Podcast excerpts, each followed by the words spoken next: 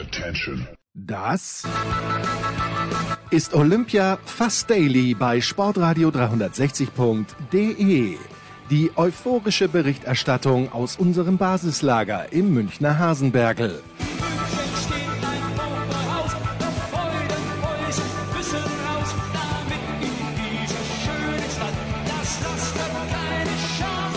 Rasende Abfahrer in Garmisch.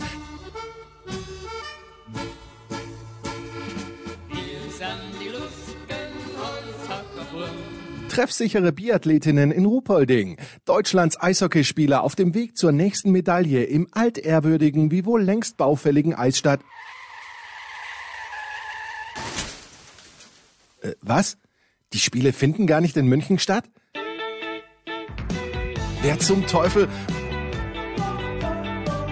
Und wo jetzt? Peking? Im Winter? Im Ernst? Das ist Wahnsinn. In jeder Hinsicht. Wie wir dennoch hinschauen? Mit Respekt vor den Sportlern. Und innen. Olympia Fast Daily. Jetzt. So, nachdem uns gestern in der Big Show mit Holger Gerz und mit Jens Weinreich über das Organisatorische rundherum unterhalten haben. Jetzt wieder zurück nach Peking zum Sportlich. Natürlich haben wir auch gestern, wer es nicht gehört hat, was unverzeihlich ist, auch über den Sport gesprochen mit äh, Tom Heberlein, mit Roman Stelzl und auch mit Heiko Olderb. Aber jetzt äh, zurück nach Beijing. Gleich hören wir von Kaiser und wahrscheinlich auch von der Saskia. Äh, Kaiser heute wie immer beim Eisschnelllaufen. Dort gibt es offenbar das beste Medienessen. Nein, das ist einfach das, was in seiner Blase erlaubt ist. Und zum Eiskunstlaufen geht er dann noch. Auch darüber werden wir sprechen. Aber die erste Entscheidung heute Nacht, Super-G der Frauen, Lara Gut-Berami gewinnt. Das ist völlig in Ordnung, weil sie auch in der Saison mit Federica Brignone gemeinsam die Beste war eigentlich. Gut, Sophia Gotcha, wenn sie gesund ist, dann, dann äh, wäre sie vielleicht auch da vorne mit dabei gewesen. Miriam Buchner wird Zweite, Michelle Gisin Dritte. Alles im Rahmen, alles gut.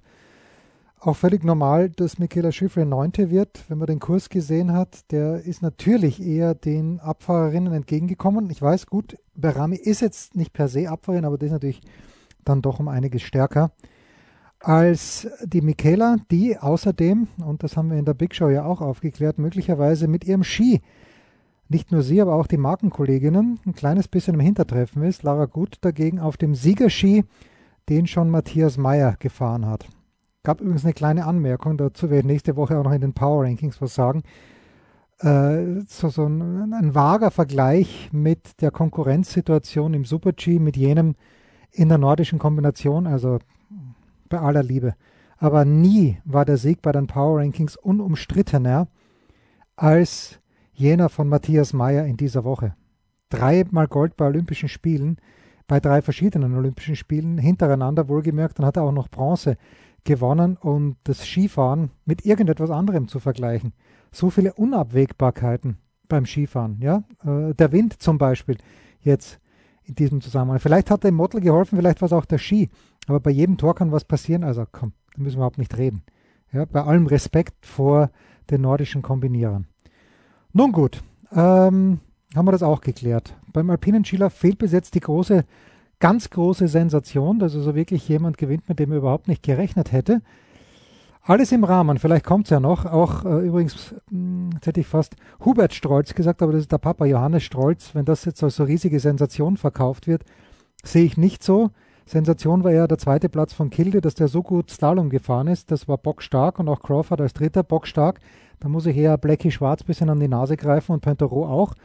Pointero in der Abfahrt natürlich mit einem großen Fehler. Aber der Strolz, das gewinnt, ja, es, es konnten nur fünf Leute gewinnen. Und das sind eben die besseren Slalomfahrer. Das ist, äh, ich glaube, Meillard ist auch mitgefahren, auch in der Abfahrt nicht gut gefahren, aber Pointero, Schwarz, eben Strolz. Und das war es dann auch schon fast. Jetzt bin ich gar nicht auf fünf gekommen. Die, die Geschichte ist natürlich lässig. Der Hupsi Strolz, wer sich erinnern kann, immer Zweiter gewesen. Meistens hinter Ingemar Stenmark. Und dann gewinnt er 88 in Calgary die Goldmedaille in der Kombination, die natürlich abgeschafft gehört. Machen wir uns nichts vor. Aber solange es sie noch gibt, freue ich mich für den Johannes Strolz. Das scheint ein sehr, sehr netter Kerl zu sein. Und ja, jetzt aber geht's weiter mit Kaiser. Ja, so jetzt haben wir einen Tag Pause gemacht, äh, die Big Show vier Stunden lang, länger sogar. Das hat mich einfach dahin gerafft. Aber jetzt sind wir wieder mit Sebastian Kaiser verbunden von der Bildzeitung im Media Center. Sebastian, Servus, einen Tag nach dem 1 zu 5 der Deutschen gegen Kanada im Eishockey. Mit wem hast du gesprochen? Wie ist die Erklärung? Ist es wurscht? Wie ist deine Einschätzung dieses ersten Auftrittes der deutschen Eishockey-Nationalmannschaft? Ähm, das ist äh, eigentlich so ein bisschen Fassungslosigkeit, ne, die sich da breit macht, wenn man das gesehen hat. Also von der ersten Sekunde an waren die Kanadier voll da, sind mit einem Tempo da rausgekommen und äh, davon waren die Deutschen sichtlich überrascht und haben überhaupt kein äh, Gegenmittel gefunden und haben sich da in den ersten Minuten überrennen lassen und dann stand ja batsch, batsch, batsch 3-0. So schnell konnte man gar nicht gucken. Da war nach äh, elf Minuten im Grunde genommen die Partie schon gelaufen, weil man hatte ja dann auch in der Folgezeit nie das Gefühl, dass die Deutschen rankommen könnten. Und äh, just als sie dann doch noch irgendwie das 1-3 machen, im Gegenzug fällt das äh, 4-1 für Kanada. Also ähm, das war ein desaströser Auftritt. Und das einzige Gute an der Sache ist, dass man äh, sagen kann, so fing es vor vier Jahren auch an. Äh, der Silber der silberne Gewinnzug sozusagen mit einem 2-5 gegen äh, Finnland und dann sogar noch ein 0-1 hinterher gegen Schweden. Also insofern äh, ein gutes Omen, wenn man so will. Ja. Aber wie gesagt, die Leistung war natürlich, war natürlich unterirdisch und äh, gegen eine bunt zusammengewürfelte Mannschaft, äh, die aus äh, sieben verschiedenen Ligen sich die Leute aus aller Welt zusammenholen mussten, weil ja die NHL-Spieler nicht dabei sind, war das schon äh, ja ein bisschen ja, kurios, sage ich mal, dieser Auftritt. Also ich sag mal so, wenn das wieder so weitergeht, dass auch das zweite Spiel 0-1 verloren geht, dann ist aber wirklich Feuer am Dach, weil das nächste Spiel, Sebastian, ist gegen China. Apropos zusammengewürfelt, das hat uns ja Marc Heinrich vor ein paar Tagen erzählt, die haben ja, äh, glaube ich, ein paar Amerikaner schnell eingebürgert äh, und die haben 8-0 verloren gegen die Amis gestern, glaube ich, wenn ich es richtig auf dem Zettel habe. Also da darf nichts schiefgehen. Nein, da äh, kann nichts schiefgehen. Dann könnte man also auch mit dem TSV Germering antreten. Also äh, das ist eine Truppe, die aus Nordamerikanern besteht. Es sind insgesamt 13 Kanadier und drei Amerikaner eingebürgert worden, also 16 Nordamerikaner und ein Russe dazu. Und diese Mannschaft, die ist eine Clubmannschaft, also die spielen alle beim selben Verein. Das ist ein chinesischer Verein, der hier in Peking beheimatet ist und der in der KHL, der Continental Hockey League, spielt praktisch dem osteuropäischen oder dem russischen Gegenstück zur NHL. Und äh, da spielen aber auch immer mehr internationale Mannschaften mit, also längst nicht nur russische Teams. Und äh, in dieser Liga, in dieser KHL ist äh, dieser chinesische Club letzter. Also insofern sagt das schon einiges über die nicht vorhandene Spielstärke aus. Also da kommen jetzt keine amerikanischen Kracherspieler, sondern oder kanadische Kracherspieler, sondern das ist alles, sind alles Leute, die wahrscheinlich nicht mal im richtigen europäischen Eishockey Fuß fassen würden. Und äh, demzufolge, ja, wird das ein klarer Sieg für Deutschland werden. Vielleicht nicht gleich 8-0, aber wie gesagt, interessant wird dann das Spiel gegen die Amerikaner. Das ist dann auch eine College-Truppe, also bei den Kanadiern waren jetzt weniger College-Spieler dabei, aber bei den Amerikanern sind richtig viele College-Spieler dabei. Und das wird dann interessant, äh, wie Deutschland sich da dann schlägt und wie sie da dann auftreten. Lass mich raten, du warst beim Eisschnelllaufen. Das ist richtig. Ja, und schon wieder, Nils korrekt. van der Poel äh, gewinnt wieder vor Roost oder Roost oder wie ja. man ausspricht. Äh, ja. der, der, nervt ihn wahrscheinlich mittlerweile, den Niederländer. Über 5000 Meter war es naturgemäß ein kleines bisschen enger. Aber was soll man machen, wenn jemand so einen Lauf hat wie der van der Poel? Ich habe sowieso nicht ganz verstanden, warum, äh, warum jetzt die 10.000 so anders laufen sollten als die 5.000. Äh, was hast du mitgenommen von diesem, von diesem Rennen? Also Patrick Beckert ist siebter geworden. Ist das gut? Ist das okay? Ist das im Rahmen? Was hast du da mitgenommen? Also erstmal habe ich einen sensationellen 10.000 Meter Lauf von Nils van der Poel mitgenommen. Das war wieder ein atemberaubender Augenblick mit einem fantastischen Weltrekord. Also er hat fast die 12 Minuten 30 geknackt. Damit wäre er der Erste der Welt gewesen. Das hat er nicht ganz geschafft, aber jetzt ist er bei 12.30 schon mal. Also deswegen glaube ich auch nicht, dass äh, Patrick Costa irgendwie sauer ist oder geknickt ist, weil dazu war die Überlegenheit von äh, Nils van der Poel einfach zu groß. Also wenn du um eine Hundertstel oder so verlierst, dann kannst du dich im Allerwertesten beißen. Aber bei so einer Überlegenheit, wenn du 6-0, 6-0 gewinnst, äh, um im Tennis zu sagen, dann, dann gibt es keine Fragen. Und äh, das war heute ein 6-0, 6-0. Und äh, das war einfach fantastisch zu sehen, wie er läuft und wie er, während andere in den letzten Runden einbrechen, hat äh, Nils van der Poel seine Rundenzeiten sukzessive von äh, 29,7 auf 28,9 gesteigert. Und das äh, ist unfassbar. Also wir saßen da nur staunend da und äh, mit Sicherheit wird auch Patrick Beckert so ein bisschen gestaunt haben. Der hatte sich eine Bronzemedaille vorgenommen und äh, war aber von vornherein für mich, nicht nur für mich, nur ein krasser Außenseiter auf diese Bronzemedaille und äh, ich glaube, das wird er auch letztendlich selber so gesehen haben. Wie gesagt, er war 13 Sekunden, glaube ich, langsamer als seine Bestzeit und, äh, und 15 Sekunden haben gefehlt auf 15 äh, Sekunden haben ungefähr gefehlt auf Medaille. Auf, auf Medaille und 31 Sekunden langsamer als der Olympiasieger. Also das ist, das sind Welten. Also da muss ich sagen, also Patrick Beckert, seine Zeit ist halt äh, auch um. Ja, gut, aber trotzdem ist es natürlich immer noch eine massive Leistung, siebter bei Olympischen Spielen. Jetzt, wenn man sich die Zeit anschaut, natürlich, wenn man sich das mal auf der Zunge zergehen lässt, natürlich alle, aber wenn man nur den Thunderpool sich anschaut, 12 Minuten 30 auf 10 Kilometer, das ist zwar nicht ganz ein 60er-Schnitt, aber so weit sind wir da nicht entfernt von einem 60er-Schnitt. Nee. Äh, und, und das ist natürlich, ich weiß nicht, wahrscheinlich das Phänomen, äh, Sebastian, dass es, wenn man es live sieht, die, die Jungs wahrscheinlich und die Frauen natürlich auch noch viel schneller ausschauen als im TV. Ja, und wenn man nah genug an der Eisfläche sitzt, dann hört man nicht nur das Zischen und, das, äh, und die Kufen, sondern dann spürt man auch noch so, ein, so einen Windhauch, der da, äh, so einen kalten Windhauch, der da äh, praktisch von den äh, Läufern erzeugt wird. Also das hat auch nochmal was ganz äh, Eigenes. Also insofern, äh, natürlich sieht das anders aus. Das ist wie eine Vorhand von Nadal. Also die sieht auch, wenn du im Stadion sitzt, anders aus, als wenn du da im, im, im Fernsehen das siehst. Das sind natürlich himmelweite Unterschiede, wenngleich ich jetzt kein Freund der 10.000 Meter bin. Das ist prinzipiell naja, ist ein langweiliger lang. Wettbewerb. Ja, ja, ja. Da laufen die äh, Runde um Runde und wie gesagt, diese eine Faszination oder dieser eine faszinierende Moment, das war eben, keine Ahnung, der Messi-Freistoß in der 90. Minute zum 1 zu 0. Ja, und das war eben äh, dieser Nils van der Poel, der hier in den letzten Runden dann von 29,9 auf äh, 28 oder von 29,7 auf 28,9 seine Rundenzeiten gesteigert hat. Und das ist faszinierend zu sehen. Aber die anderthalb Stunden vorher, die kann man eigentlich klicken, interessiert keinen Menschen. Also ist wirklich einer der unattraktivsten Wettbewerbe. Eine Kollegin sagte zu mir, vielleicht sollte man ein paar Wassergräben und ein paar Hürden aufstellen, damit es interessanter wird. Also ich, habe dann habe dann gesagt, vielleicht sollte man äh, einen entgegengesetzt starten lassen, das nennen wir dann Geisterin. Also an Ideen mangelt uns nicht, aber äh, wie gesagt, es ist äh, wirklich ein, ein, ein, Wettbewerb, der nicht gerade attraktiv ist, diese 10.000 Meter. Da freue ich mich auf den Massenstart. Also Massenstart ist natürlich viel, viel besser, aber das ist äh, gänzlich unmöglich. Aber so wie dieser Elfstetten-Docht mal war, ich weiß gar nicht, wann das letzte Mal stattgefunden hat in Holland, aber das war wirklich eine lange Distanz äh, im Massenstart losrennt. Da sind wir dann natürlich wieder bei Thomas Lurz und beim Langstreckenschwimmen. Okay. Was kannst du uns, wenn überhaupt, über, über die äh, junge Russin sagen, die unter Dopingverdacht steht, die trotzdem am Dienstag starten möchte? Bist du mit diesem Thema irgendwie befasst? Ja, natürlich ist ja meine Sportart als Kunstlauf hier unten auch. Und äh, auch aktiv, äh, das wissen die wenigsten, auch aktiv. Also die, die Bielmann-Pirouette von, von Sebastian Kaiser, die muss man gesehen haben. Bitte. Schulbuchmäßig.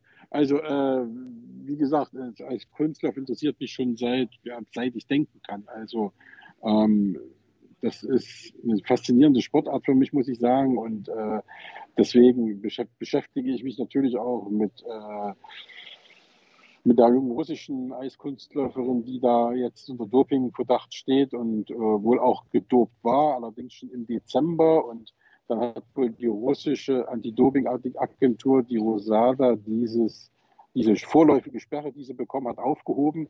Jetzt streiten sich die Gelehrten, äh, was jetzt auch ein bisschen verwirrend ist, hat sie die aufgehoben damals schon oder hat sie die aufgehoben äh, vor oder nach dem Goldgewinn hier in Peking erst. Also das ist jetzt alles total verwirrend und keiner blickt da mehr so richtig durch, was da eigentlich von wem äh, gemacht wurde. Und so langsam hat auch das IOC die Nase voll und hat eben heute gesagt, passt auf, äh, lieber Kass, entscheide du und das möglichst schnell, weil am 15. Februar beginnt der Einzelwettbewerb der Frauen mit der Kurzkür und da will sie dabei sein, aber die Frage ist, ob sie dabei sein darf. Und das muss jetzt der Kass, also der Internationale Sportgerichtshof, entscheiden, ob das geht. Und äh, ja, Kamila Vajeva ist mit Sicherheit da, ich habe es gestern oder vorgestern schon mal gesagt, die ärmste Sau in dem ganzen Spiel, weil ich davon überzeugt bin, dass sie nicht wissentlich äh, sich leistungssteigernde Mittel äh, eingeflößt hat, sondern ich glaube, dass das eben äh, unwissentlich passiert ist und da ist eben auch unklar, ob absichtlich oder ob es eben einfach nur Schlamperei vom Arzt war. Das hatten wir ja vorgestern auch schon mal das Thema. Ähm, das ist alles total offen und der Fall wird statt dass er klarer wird von Tag zu Tag, wird er halt komplizierter von Tag zu Tag. Okay, Aber also sie trainiert, das kann ich sagen. Okay. Also sie trainiert, sie ist auf dem Eis, sie wirkt auch locker, was man so sieht. Also ähm, natürlich kann man nicht in die Seele gucken und schon gar nicht von einer 15-Jährigen, aber äh, sie trainiert, sie trainiert gut und äh, ich wünsche ihr, dass sie eben das alles gut wegsteckt, egal wie das jetzt ausgeht, ob sie nach Hause fahren muss oder ob sie teilnehmen darf und aber da werde ich auf alle Fälle hingehen und mir das angucken. Wenn sie tatsächlich laufen darf, dann sitze ich da in der Halle. Hm, ja, gut, der Wahnsinn. Also ich, ich bin mir auch sicher, dass sie es nicht wissentlich genommen haben, aber ich bin mir sehr sicher, dass, dass sie es wissentlich bekommen hat von ihren Ärzten oder von wem auch immer. Und äh, eine 15-Jährige, das ist natürlich der Wahnsinn. Es ist immer Wahnsinn, äh, einen Sportler so aufzupeppen. Du kommst aus der DDR und da haben wir im Nachklang viel dann erlebt, aber bei einer 15-Jährigen, das ist dann gleich doppelt so schlimm. Und wir müssten mal wirklich mit Katharina Witt am besten, die du natürlich auch persönlich kennst, äh, drüber sprechen, was Doping im Eiskunstlauf überhaupt bringen soll. Also ich, ich hätte schon ein paar Ideen, aber da möchte ich jetzt nicht mitblasen. Ja. So, pass auf, jetzt habe ich noch eine Abschlussfrage. Wenn jemand in München groß geworden ist, also bin ich nicht, aber ich wohne jetzt schon seit puh, 30 Jahren, keine Ahnung, seit 25 Jahren sicher in München dann ist es nicht verwunderlich, wenn ich plötzlich mit dem TSV Germering um die Ecke komme. Wenn aber jemand, so wie du, im Osten aufgewachsen ist, jetzt in Berlin wohnt, im Moment in Peking ist, wie zur Hölle bist du jetzt so schnell auf den TSV Germering gekommen? Das ist ganz, das ist ganz einfach. Da komme ich drauf, wie ich auch auf den EV Pfronten, den EA Schongau, Tuskeritzried, EV Landsberg und wie sie alle heißen, da unten bei euch, EV EC Peiting und so weiter komme. Ähm, ich habe von 1994 bis 2002 oder bis 2001 über den ETC Krimitschau geschrieben, einer ah, der okay. traditionsreichsten ostdeutschen äh, Eishockeyvereine, die 1970 halt auch platt gemacht wurden und äh, nach der Wende sich praktisch neu gegründet haben und dann äh, zweite Liga gespielt haben. Und auf dem Weg in die zweite Liga gab es immer mal äh, in der dritten Liga, die zweite Liga hieß, ist ein bisschen verwirrend, äh, gab es dann auch mal Playoffs und Playdowns und so weiter. Und da haben natürlich bayerische Mannschaften eine entscheidende Rolle gespielt. Und äh, die ersten Meisterschaften, da war ich allerdings noch nicht als Journalist aktiv, ähm, die, die, die den EDC Krimitschau aufgenommen haben, im Spielbetrieb war der Landesverband Bayern. Und der EDC Krimitschau wurde dann als sächsischer Verein 1992 bayerischer Meister. Und in diesen ganzen Jahren, praktisch von 1991 angefangen bis, ja, keine Ahnung, 6, 7, 98, wo es dann professionell in Richtung zweite Bundesliga ging, äh, war der TSV Germering einer der Gegner ab und zu mal, also eher in der Anfangszeit. Ähm, aber die anderen Mannschaften, alles, was da unten in Bayern keucht und fleucht, äh, um München herum, alles TSV Schliersee, weiß ich noch, war auch mal ein Gegner. Dann natürlich ein bisschen weiter weg auch SC Rissersee und Landshut und Kaufbeuren. Also die Städte habe ich alle besucht. Ich habe da, ich habe mal vier Jahre komplett kein Spiel vom EDC Krimitschau verpasst. Aber Germering war damals schon raus. Also in Germering war ich nie. Aber der Name ist mir halt noch ein Begriff. Das ist halt Bildungsfernsehen, wie es nur bei Sportradio 360 gibt und dann das sogar ohne Bild. Sebastian, großartig. Wir hören uns morgen. So wird es sein. So, jetzt haben wir sie erreicht, die Saskia. Ich freue mich sehr.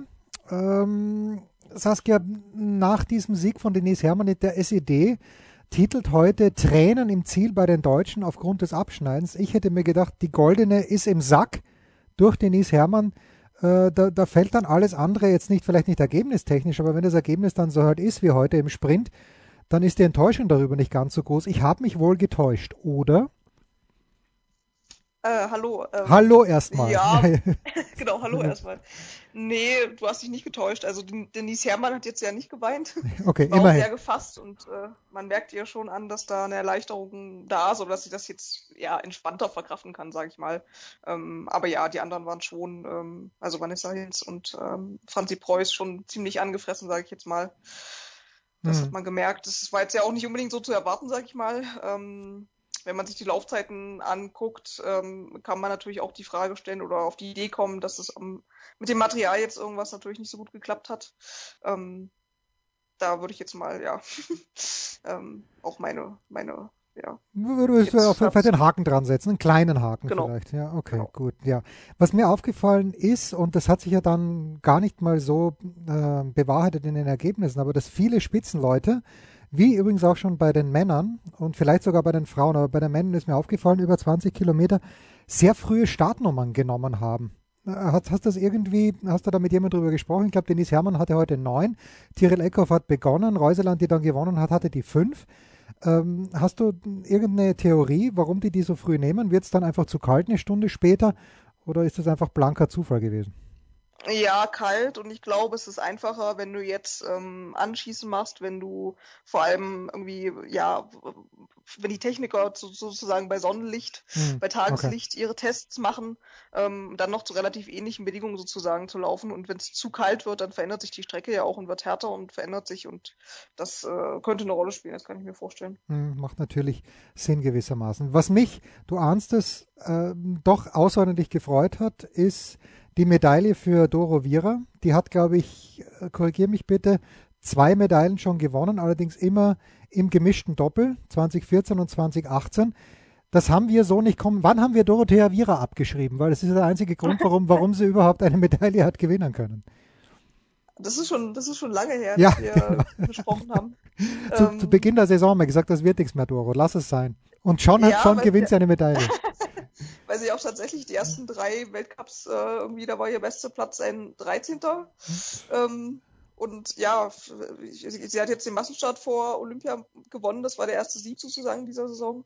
Also das sah lange halt nicht gut aus. Und jetzt äh, hat sie halt äh, ja schnell geschossen, alles getroffen, ähm, solide gelaufen. Von daher, so klappt's halt dann. Ne? Also das war halt jetzt so ein Rennen, wo du halt das halt wirklich, wenn du null Fehler geschossen hast, ähm, konntest du halt vorne dabei sein.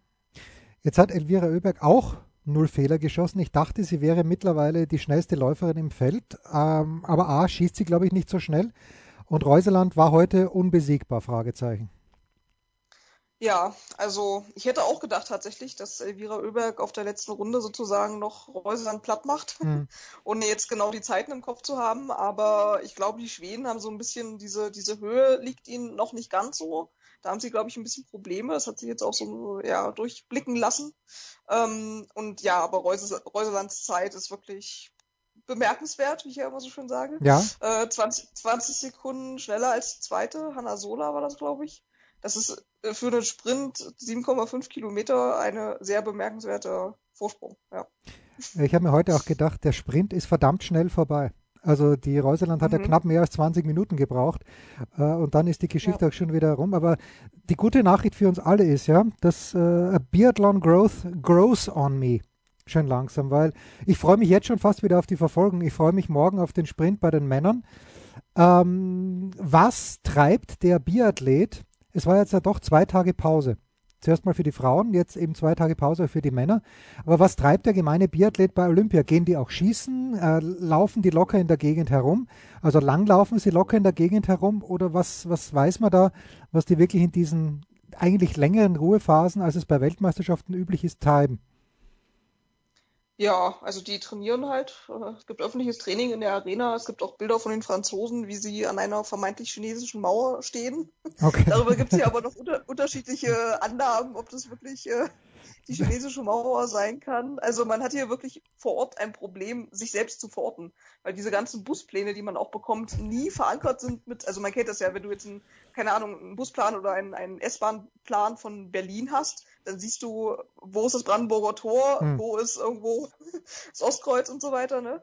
Aber das hast du hast halt hier überhaupt keine Orientierungspunkte. Da ist kein Rathaus von irgendeiner Stadt, da ist kein irgendwas. Und ja, es gibt hier eine, eine ähm, auf einem Berg eine, eine beleuchtete Bergkette sozusagen. Und äh, es gibt unterschiedliche ähm, Annahmen, ob das jetzt tatsächlich die chinesische Mauer ist oder nicht. Und ähm, deswegen weiß ich jetzt auch nicht, ob die Franzosen wirklich äh, an der chinesischen Mauer waren oder nur an einem Ort, wo sie denken, dass es äh, sie sein könnte.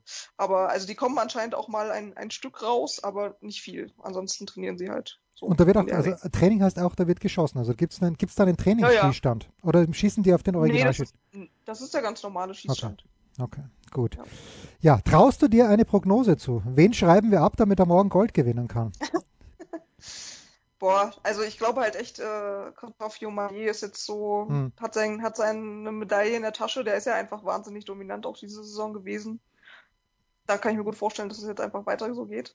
Ähm, ich traue auch den deutschen Männern viel zu. Philipp Navrat hat eine super Mixed-Staffel äh, gelaufen. Ähm, Roman Rees, also die sind alle schon, die sind schon gut, gut dabei. Ja, und Benny wollen wir nicht vergessen. Benny haben wir natürlich für einen Massenstart.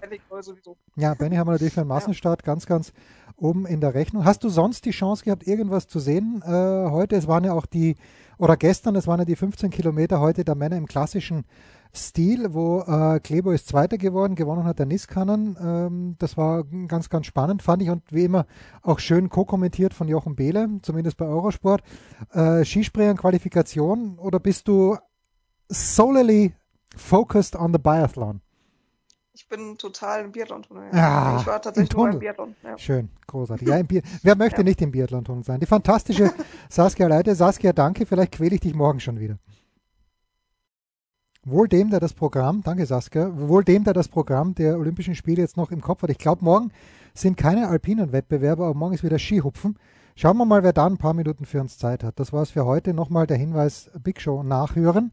Auch der Hinweis, wer uns unterstützen mag, kann haben Steilpass at sportradio360.de. Das ist der Weg ins Glück. Da werdet ihr darauf hingewiesen, wie das am leichtesten geht. Fast hätte ich gesagt, da werdet ihr geholfen. Aber das ist ja der Spruch, den nur die einstmalige Verena Feldbusch, Verona Feldbusch, nicht Verena, Verona Feldbusch zum Besten geben durfte. Bis morgen. Das war Olympia Fast Daily. Winterspiele in China. Mehr muss man nicht wissen. Wem das nicht reicht, jeden Donnerstag liefern wir ab 17 Uhr eine taufrische Big Show. Fast live und in Farbe. Bei sportradio360.de.